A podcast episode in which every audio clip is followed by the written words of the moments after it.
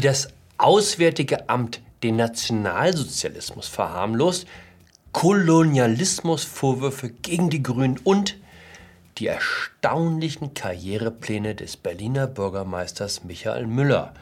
Hallo und herzlich willkommen zu einer neuen Folge von 9 Minuten Netto. Mein Name ist Jan Fleischhauer, ich bin Kolumnist beim Fokus und wir schauen an dieser Stelle gemeinsam auf die Lage in Deutschland. Sehen Sie sich einmal dieses Bild an.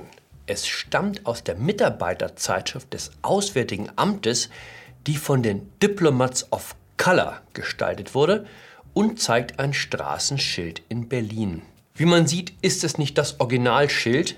Jemand hat den ursprünglichen Namen überklebt und durch den von George Floyd ersetzt. George Floyd ist der arme Kerl, der vor einem Jahr in Minneapolis im Würgegriff eines Polizeibeamten starb, was die Black Lives Matter-Proteste auslöste. Am Dienstag wurde der Polizist wegen Mordes verurteilt.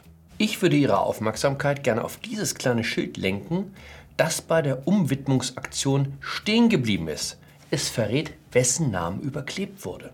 Es handelt sich um die Bernhard-Weiß-Straße. Bernhard Weiß war bis 1932 Polizeivizepräsident von Berlin, Jude, und einer der wenigen Staatsbediensteten, die sich der NSDAP entschieden entgegenstellten, weshalb er bei den Nazis so verhasst war wie wenige andere Figuren der Weimarer Republik. Goebbels schmähte ihn bei jeder sich bietenden Gelegenheit als Isidor Weiß. Es gibt 9500 Straßen in Berlin. Es finden sich darunter Könige, Kirchenfürsten, Generäle, selbst Kaiser Wilhelm und die Hohenzollern haben bis heute ihren Platz im Gedenken der Stadt.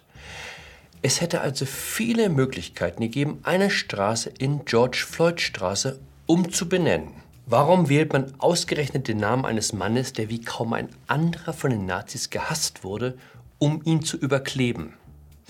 Und warum findet das seinen Eingang in die Mitarbeiterzeitschrift des Auswärtigen Amtes, also des Ministeriums, an dessen Spitze ein Mann steht, der von sich selbst sagt, dass er wegen Auschwitz in die Politik gegangen sei? weil genau das so gewollt ist. An die Stelle des Juden tritt die Person of Color. Das ist die Botschaft. Der Holocaust war schlimm, aber das Leid der Schwarzen war mindestens genauso schlimm, wenn nicht sogar schlimmer. Vielleicht ist es an der Zeit, mal Stopp zu sagen.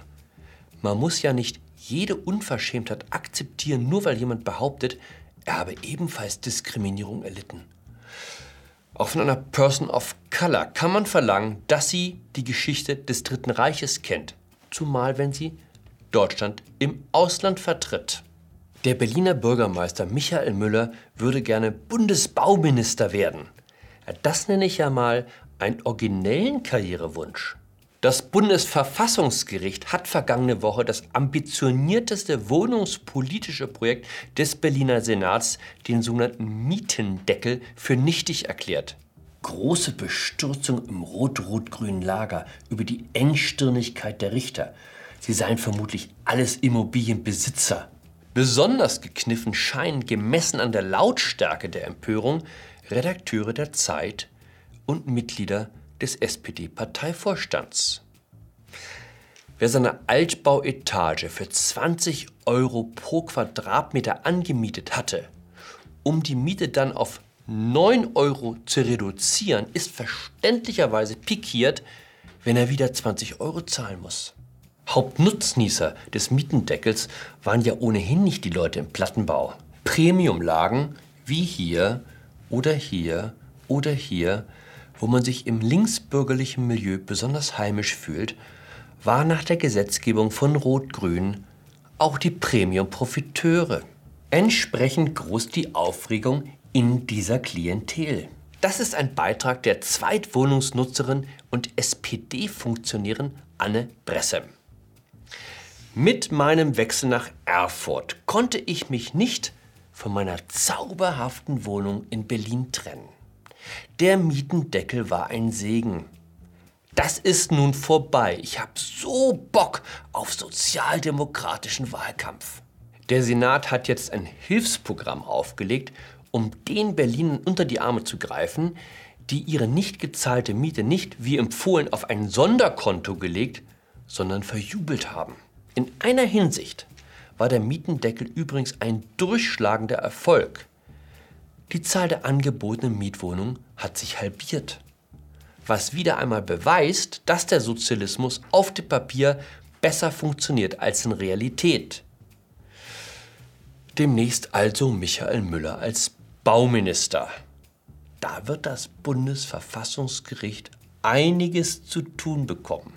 Die Grünen haben Post aus Afrika bekommen. Letzte Woche ging in der Parteizentrale ein Brief ein, unterzeichnet von 50 Vertretern ländlicher Gemeinden in Botswana, Namibia, Tansania und Südafrika, in dem die Grünen aufgefordert wurden, ihre neokoloniale Attitüde abzulegen. Neokolonialismus bei den Grünen, das schmerzt. Zumal man doch jetzt mit der Annalena eine so wahnsinnig sympathische Kanzlerkandidatin hat. Was ist passiert? Die Grünen haben das Verbot der Großwildjagd in ihrem Grundsatzprogramm verankert.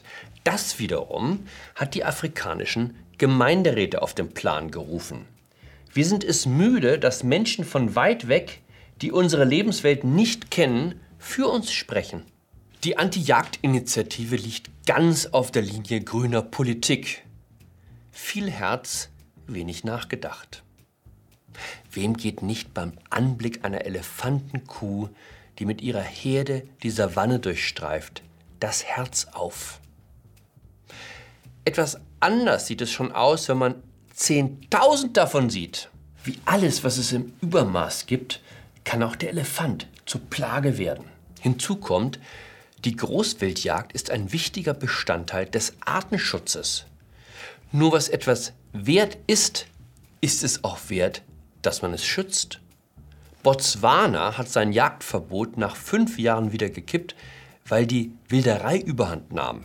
Warum es weniger verwerflich sein soll, ein Schwein zu schlachten als, sagen wir, eine Giraffe, hat mir nie eingeleuchtet.